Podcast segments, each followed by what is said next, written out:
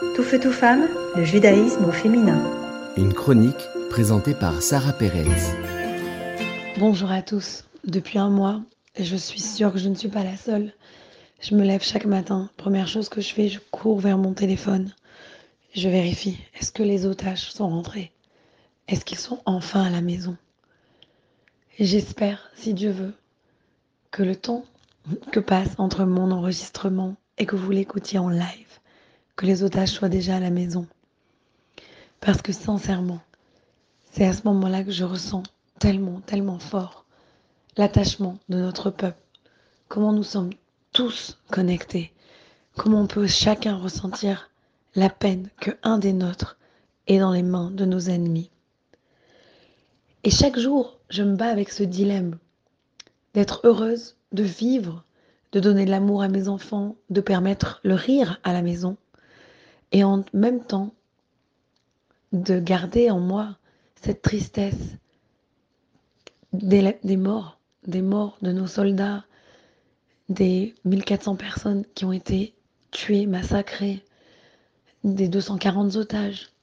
Et il y a tous les jours ce dilemme. Comment pousser l'obscurité, pousser toute cette noirceur et continuer à mettre de la lumière dans nos vies et continuer à sourire et continuer à vivre.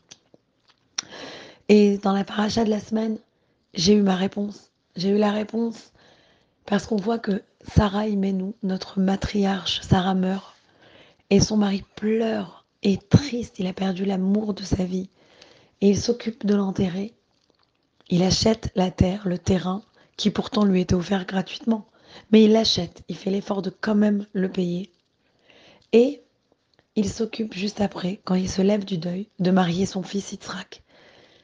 Et on dit dans le passouk numéro 2, bête, on raconte donc qu'il pleure, qu'il enterre. Et le passouk Guimel, on nous dit que Abraham, notre patriarche, s'est levé du deuil et il a continué sa vie. Et ça, c'est une leçon pour nous. On doit faire ce devoir de deuil. On doit faire ce devoir de se souvenir. On ne peut pas être tranquille tant que tous les otages et tous nos soldats ne sont pas rentrés en bonne santé à la maison. Mais en même temps, on doit pouvoir aussi savoir quand se lever, quand continuer, quand avancer nos vies. On doit garder cette balance à l'intérieur de nous. On doit garder cette vie et on doit continuer à vivre pour eux.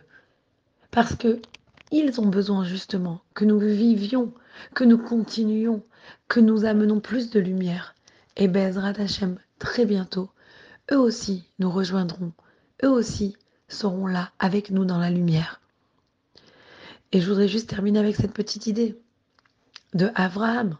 Comment a-t-il continué le, le, le rabbin Sachs nous apprend ça. Il nous dit, regarde les deux choses qu'il a fait. Il a acheté la terre et il s'est occupé que son fils se marie.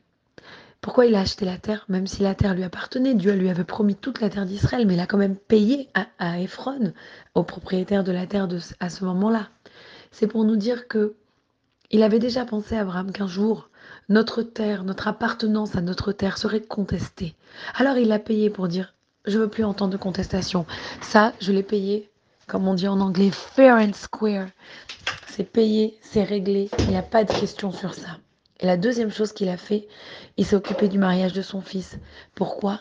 Parce qu'il s'est occupé du futur de, son, de sa nation, du futur de sa famille.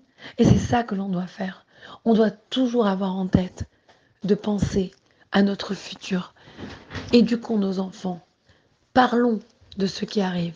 Bien sûr, cela dépend des âges pour savoir comment s'adresser à eux et dire.